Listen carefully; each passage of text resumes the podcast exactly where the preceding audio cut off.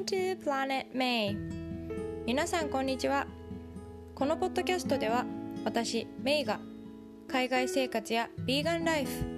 バイリンガル教育読書を通して学んだことをシリコンバレーからお届けしています。皆さん今日はどんな一日をお過ごしでしょうか？私の勤める小学校ではフリータイムがありましてオンラインで絵本を読んだりして子どもたちと過ごしているんですが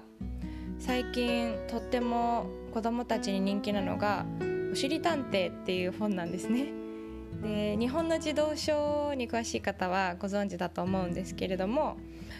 あのただうちの学校は日本語が分かる子もいれば日本語を全く、えーと学んでいない子たちもいてちょっと特殊な学校なので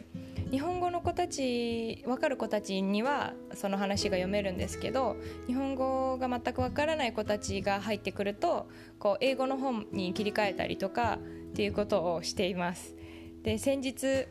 そのおしりたんていを、まあ、即興でこう英訳するっていうことに挑戦したんですけどあの「バッ・ディテクティブ」とかって言ってまあでも子供たちにはストーリーは伝わってたので、うん、まあ、楽しんでたしいいかと思ったんですけどただこれってバイリンガル教育をしていく上では本当はすごくしちゃいけないことだなと思ったのでちょっと、えー、ポッドキャストでお話ししようと思います。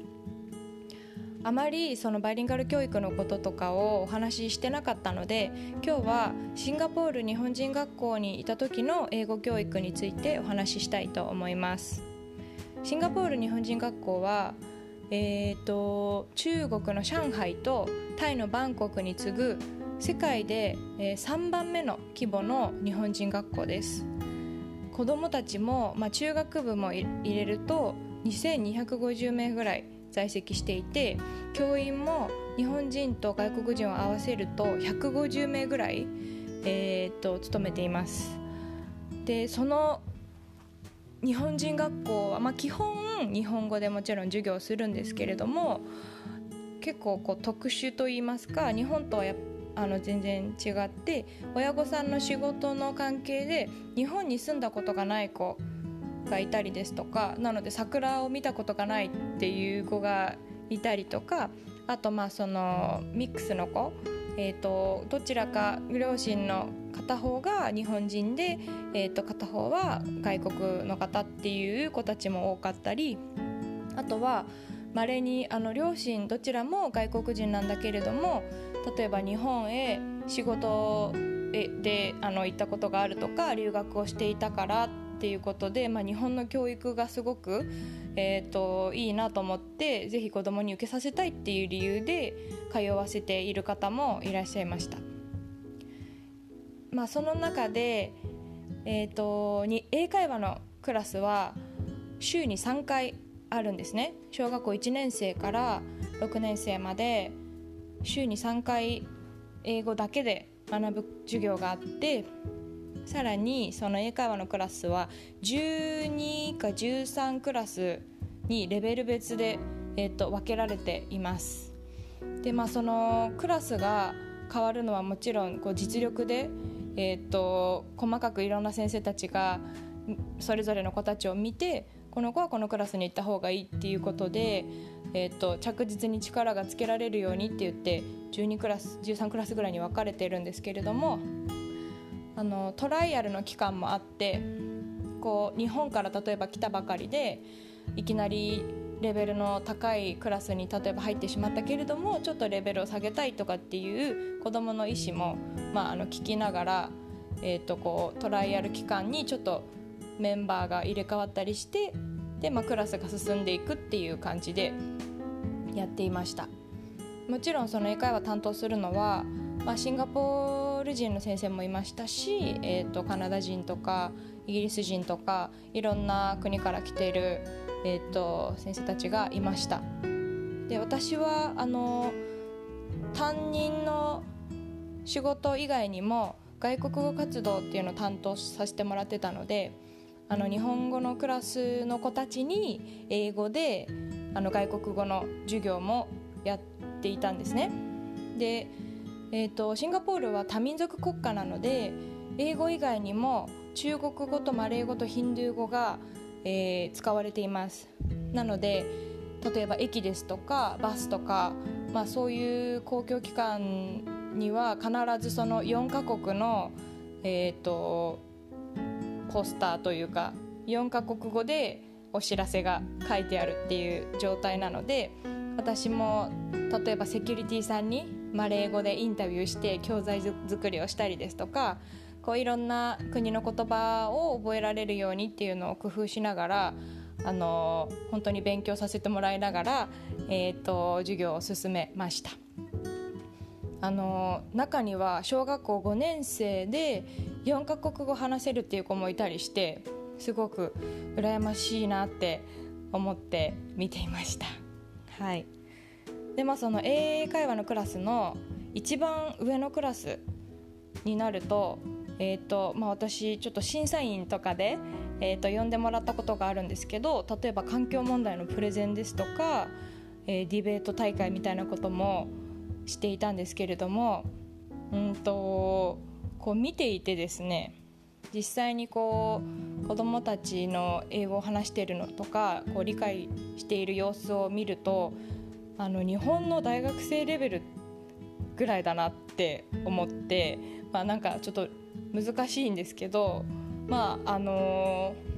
高校卒業レベルの英語がだいたい英検2級って言われていますが、まあ、それも小学校5年生とかで取ってる子もたくさんいましたしだから、うん、すごく英語に触れる機会は多い学校だったんじゃないかなっていうふうに思います。ただ、えーと、私が、まあ、あのそうやって実際に外国語を担当する先生とかと一緒に仕事させてもらったりする中であの基本的にはやっぱり一人一言語その混ぜ例えば日本語と英語を混ぜて話したりするっていうのは一番その教育というかねバイリンガルに育てるためには良くない方法だっていうのはあのみんな言っていましたし私もそういうふうに思うので、うん、なんか、まあ、その読み聞かせしながらおしり探偵のちょっとこれはいけないなと思ってそれからはあの英語だけの本を選んだり日本語だけの本を選んだりっていうふうに切り替えることにしたんですけれども、まあ、なんでそれがいけないかっていうと基本的にあのバイリンガル教育をするイメージっていうのはコップが2つあってその2つのコップに、まあ、独立しているコップだからそれぞれのコップに例えば日本語だけを入れていくコップと英語だけを入れていくコップっていうのが脳みその中に、えー、っとあるっていうのが大事だそうです。でま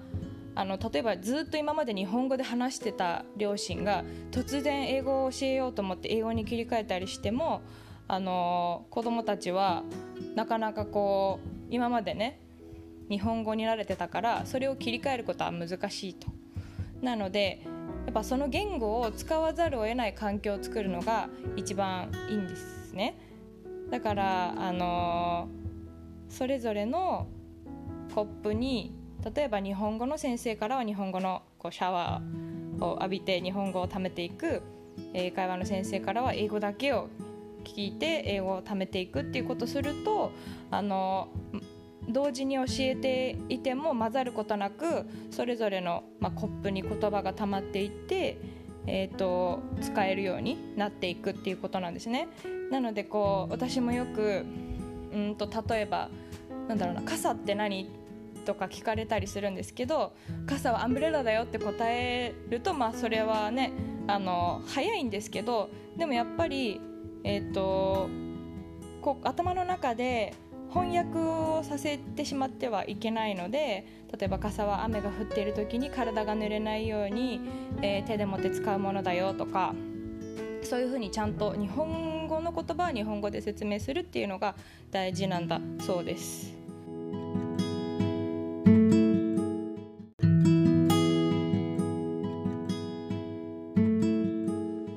他にもシンガポール日本人学校にはイマージョン教育というのがありました。これは英会話のように座って勉強する座学ではなくって音楽とか水泳とかその体を動かしながら、えーと、言語を習得するっていう教育法なんですけれどものイマージョン音楽とイマージョン水泳はシンガポール人の先生から英語だけ使って、えーと、教わるっていう風にしていました。日本から来たばかりで英語にあまり自信がない子がクラスにいたりする時は一緒に1回目の授業でついていって私が隣で通訳をしたりとかしていたんですけれども、うん、びっくりすることに、まあ、3回目ぐらいでもう子供たちはこう周りの子たちと一緒にマレー語の歌を歌えるようになっていたりですとか水泳も英語だけで準備体操をして泳ぎ方の指導が受けられるようになっていたりとかして、うん、子どもの適応能力って本当に高いなっていうふうに、えー、と思っていました。で日本で働いてた時に一緒だった ELA の先生ですとかあと、まあ、日本人学校の英会話の先生たちも、えーと、日本語が分かる教員って結構いるんですね。例えば日本文化がもともと好きだったりとか日本に留学した経験があったりとかそういう先生たちとまあ話をしながらこうきよく聞いたのがそれでもやっぱりその教えてる子たちがあこの人は日本語も分かるんだっていうことが分かってしまうとあのまあ、その英語でじゃあ説明する必要ないじゃないかってこう英語を使わなくなってしまう恐れがあるから、まあ、子どもたちが言ってることは分かっていてもなるべくそれを英語だけで説明させるようにしているっていうふうに言っていて、うん。あのまあ、私もこう日本語と英語がね混ざったこと文章のことがよくいるんですけれどもやっぱりこう心を鬼にしてというか何言ってるか分かるんだけれどもその英語の部分を日本語に変えて全部日本語で文章が作れるようにっていうふうに、えー、と意識して、うん、あのしています。まあ、あのいろんな、ね、方法があると思うのでバイリンガル教育するためにはこれだけこれが一番ですっていう方法ってやっぱないと思うんですね。その環境にもよると思いますし本人のまあねやる気というかにもよると思いますし、うん、でもまああの私が経験したシンガポールの日本人学校の様子について今日はお話しさせていただきました。それでは今日も最後まで聞いてくださってありがとうございました。See you next time!